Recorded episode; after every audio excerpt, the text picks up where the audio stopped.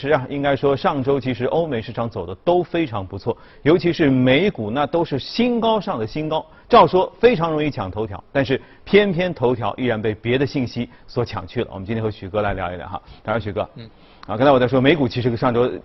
走的各方面都挺好哈，呃，都是叫水涨船高，纷纷把新高踩在脚下。但是偏偏这个数字货币啊，实在是太妖，而且太能折腾。往往你看，就是白天如果你看一下美股啊、欧股等等。到晚上，朋友圈里面这个币圈的人突然之间又开始活跃了，说又涨百分之两百，又涨百分之三百，又涨多少？这个神话一天天的刷新，当然有可能跟这个 Coinbase 的上市是有关系的。我们一起来捋一捋这个事儿，好吧？嗯嗯。呃，这个就上上一周整个数字货币，其实大家都看到一个非常狂热的一种状态，因为。财富效应嘛，就一下子赚钱，而且赚钱的速度，就我们做投资做到现在，无论是之前我们看历史上面什么南海泡沫啊、郁金香泡沫啊等等，没有这么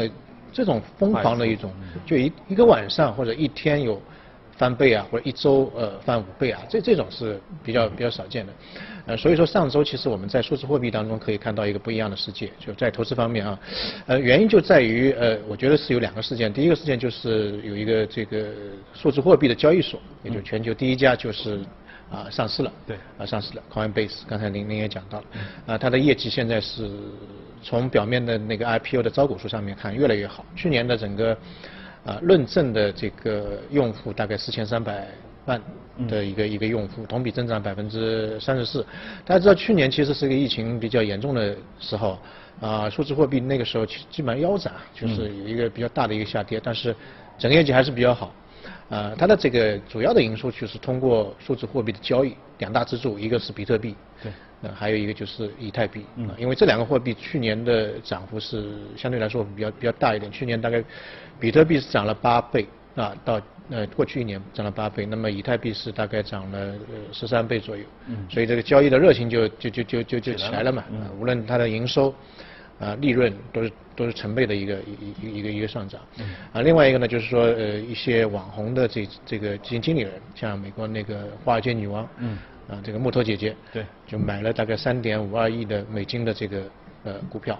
啊，所以呃对他来说也是一个推波助澜的一个作用，一下子就市场就。就就火火了啊！因为其实你的这个交易所或者数字数字货币交易所，就相当于婚姻介绍所嘛。嗯。就你这个已经上市了，说明大家对这个数字货币的认可的程度，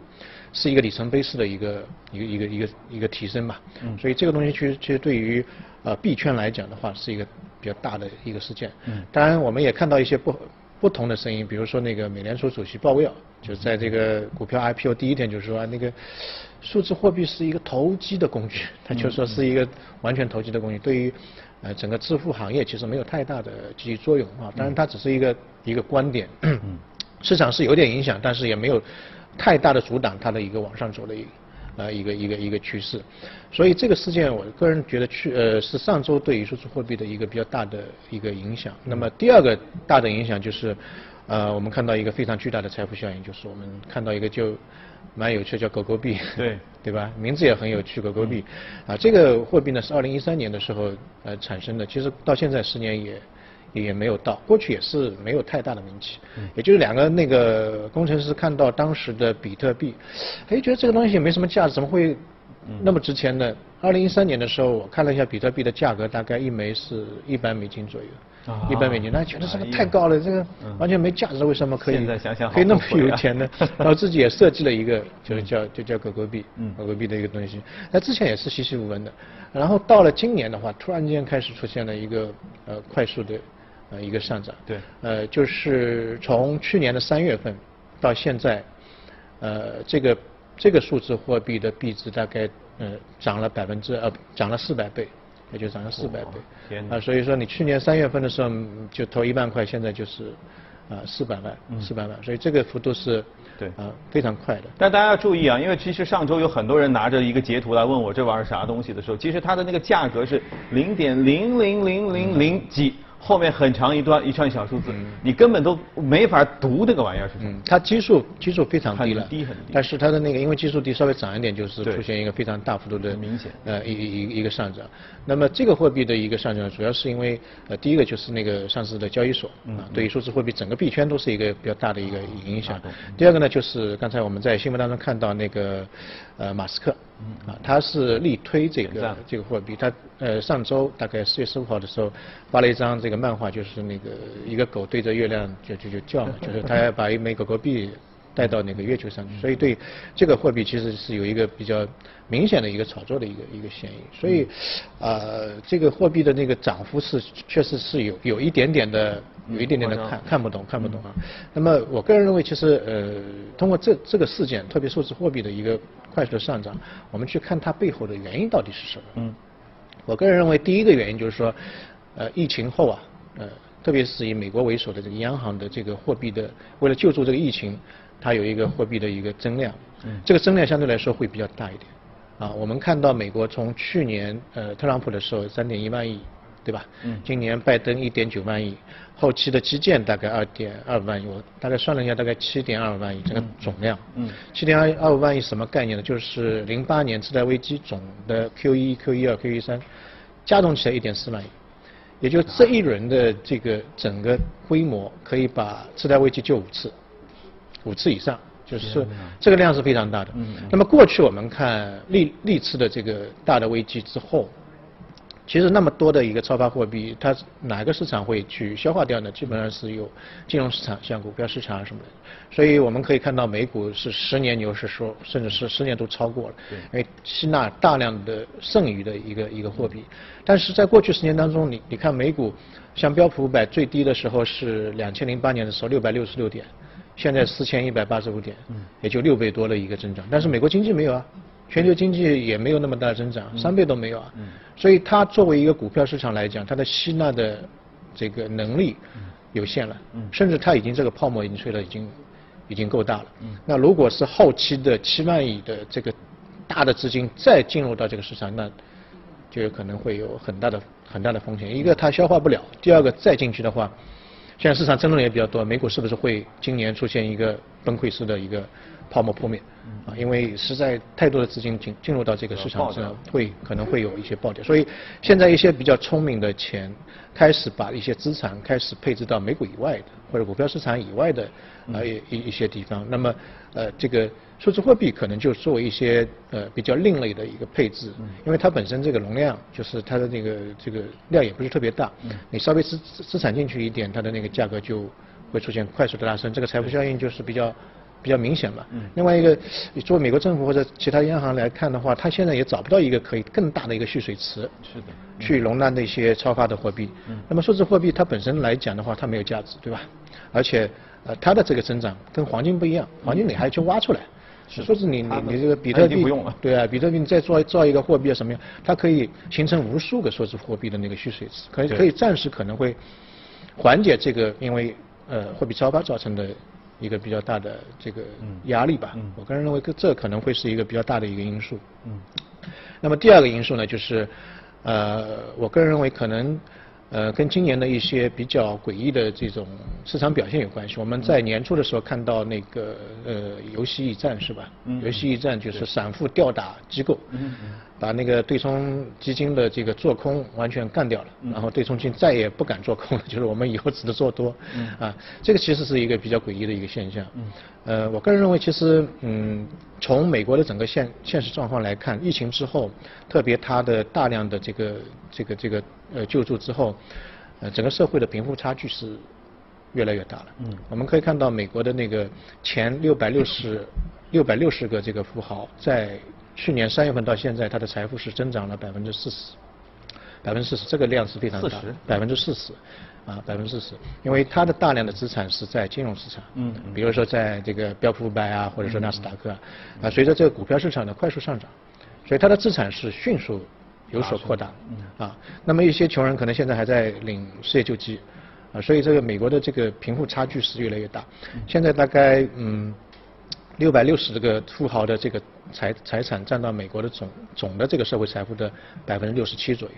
就是就是三分之二的财富财富，啊，所以这个当中就会形成它内部的一个这个矛盾会越来越越越强烈。那些年轻人他就他就会觉得呃自己收入对没有希望，啊，他特别今年我们看到从八月份开始，去年八月份开始，美国的地房地产的价格又出现了一个快速的飙涨。现在美国的这个地产，特别是这个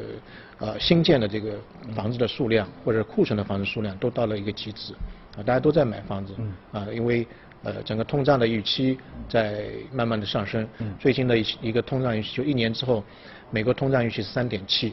所以以前没有过那么那么高的一个通胀预期，大家都觉得对于通胀可能还是要去买一点房，所以房价也在涨，所以年轻人他就觉得一个收入在减少，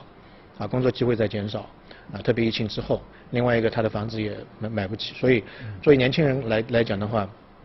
他要实现那个阶层的这个跳跃晋升，他传统方式已经不管用，比较比较难，比较难，也可能会有，比较难。所以我们可以看到，在呃前一个月有那个游戏驿站，也就是那些散户，对吧？他钱也不多，要么死要么富，就是他就买了这个股票不动，啊，跟我们传统的这种做做交易是不一样的，他钱也不多，所以。呃，在一个小的股票当中，有那么多的散户聚在一起，就会形成一个完全不一样的我们看到的异异样，就是可以把那个股价推得很高，非非常非常高。所以这个背后，我们可以看到，也是一个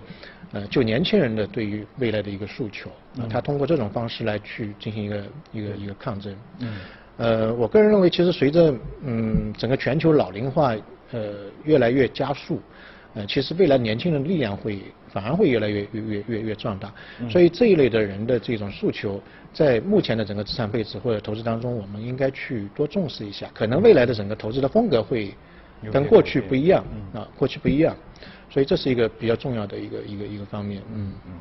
呃，我们自己其实，在关注呃区块链、关注比特币的价格的一路的涨和跌，其实也有一段时间了哈。我记得呃，印象当中有一些不同的改变，这是我印象很深的。首先是呃，交易的人群有一些不一样，因为其实我们身边认识一些，我认识一些，就像你说的，就是叫几百块钱或者一百块钱的时候就入手比特币的这些人，这些人很多，因为在第一波涨到一万多的时候，他们已经很发达了，然后。这些人很多都现在就已经退出了，因为他觉得现在这个波动是他看不懂的，他宁可就几十几百的时候买下来，他觉得涨到一万多，OK，他看得懂。所以这个人群，而且其实一定有很多机构已经进来，所以这个人群已经发生很大变化。其次是它的功能发生了很大变化。我记得在比特币在一万到两万的时候，当时还讨论说。这个东西能干嘛？你说它能干嘛？因为你说不出它能干嘛，所以它没有什么投资价值，它没有什么上涨逻辑。现在不需要，因为它从保值增值的角度，或者说一堆人冲进来说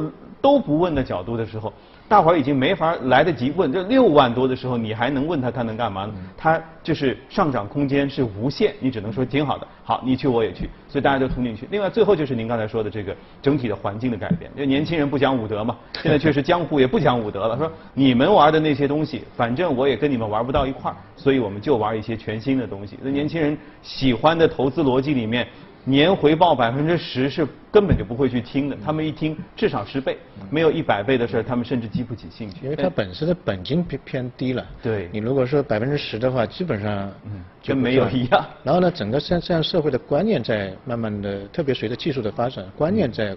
嗯，跟过去的这种投资有很大的不一样。嗯。特别是我们看到比特币，你或者数字货币，它的定价是蛮难定的，因为它本身没价值嘛。如果说买一个企业的话，它有业绩，它有利润，我们可以测算它的股价是不是偏高。但比特币，你说六万贵吗？可能到十万呢，那你说十万贵吗？嗯。就蛮难讲。对吧？那很多的观念都在变化，包括有些人说，那你你说以前我们这个钻石，它其实也没有太大的价值，嗯，对吧？但它的价格也是非常非常奇高，靠时间去为什么不是一种，就是说钻石的比特币呢？就这么一个概念，嗯嗯，OK。所以相信在接下来的时间，数字货币还会继续吸引我们的眼球。但是到底能不能去投资，以及你愿不愿意做这一步，可能就是跟每个人个性。呃，你的你的认知、你的实力等等，会产生一个重要的关联。好，宏观方面我们先聊到这儿吧。接着来看一下今天关注到的美股是什么？看一下美股放大镜。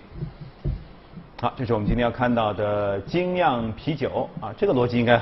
很好。呃，对对，这个就是一个非常接地气的一个东西了，也看得懂是吧？开心也喝，不开心也喝。对啊，天然而乐了。呃，这个股票我们在节目当中讲了好几年了，我记得最早是一七年一七年的时候讲的，一七年的时候这个股价是一百零三块，嗯，那期节目的时候一百零三块，现在是一千两百九十多块钱，我天，就是一个啤酒嘛，也不是高科技的，是，也不是黑科技，所以，呃，有的时候我们在这种大消费的行业当中会会看到一些比较异样的一些东西，嗯，呃，这个这个这个这个公司呢是八四年成立的，那么这个人呢他。呃，之前这个呃，在波士顿的咨询公司做过七年，然后呢，就因为他家里面是酿酒的，嗯嗯，嗯，就觉得还是酿酒可以赚赚钱赚得多，就搞了那个呃精酿啤酒。精酿啤酒其实现在在国内也是慢慢的起来了，对，啊，因为呃人的这个生活层次提高了，嗯，呃，他的那个啤酒六十多种，什么呃冬天喝的、夏天喝的、这个各个季节喝的、男的喝的、女的喝的，反正呃不同层次，呃满足你的不同需求，嗯，不同场合都有。呃，其实我个人认为，呃，啤酒这个东西呢，就是在整个量的消费上面呢，在目前呢出出现了一个下滑，因为全球的人口老龄化比较严重，嗯，那么老年人对啤酒的这个饮用量是会下降，但是呢，对品质的需求会会会会增加。美国的这个整个啤酒的消费高潮在六十年代、七十年代，因为这跟他的这个人口就婴儿潮那一代人是有关系的。他婴儿潮是一九四六年嘛，那么到了现在，其实也已经到了老龄化了，嗯嗯。所以他们对啤呃啤酒的品质呢，呃要求是越来越高，但整个消费的这个金额，呃是越来越大。尽管它的那个量是越来越，因为单品买的越来越贵嘛，精酿啤酒是普通啤酒好几倍的价格。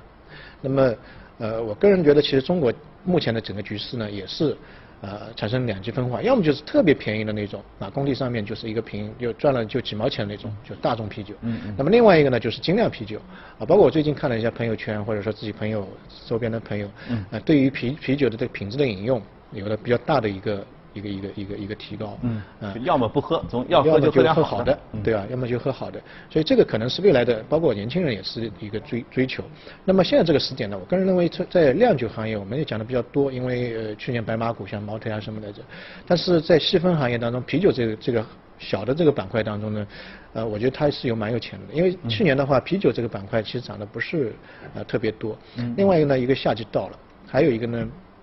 疫情之后就是外。外面的聚餐的机会可能会会增加，对于啤酒的这个消费可能会迎来一个一个比较明显的一个高潮，所以这可能对于在酿酒行业的一个细分板块，啤酒这个板块可能会有一个比较好的机会。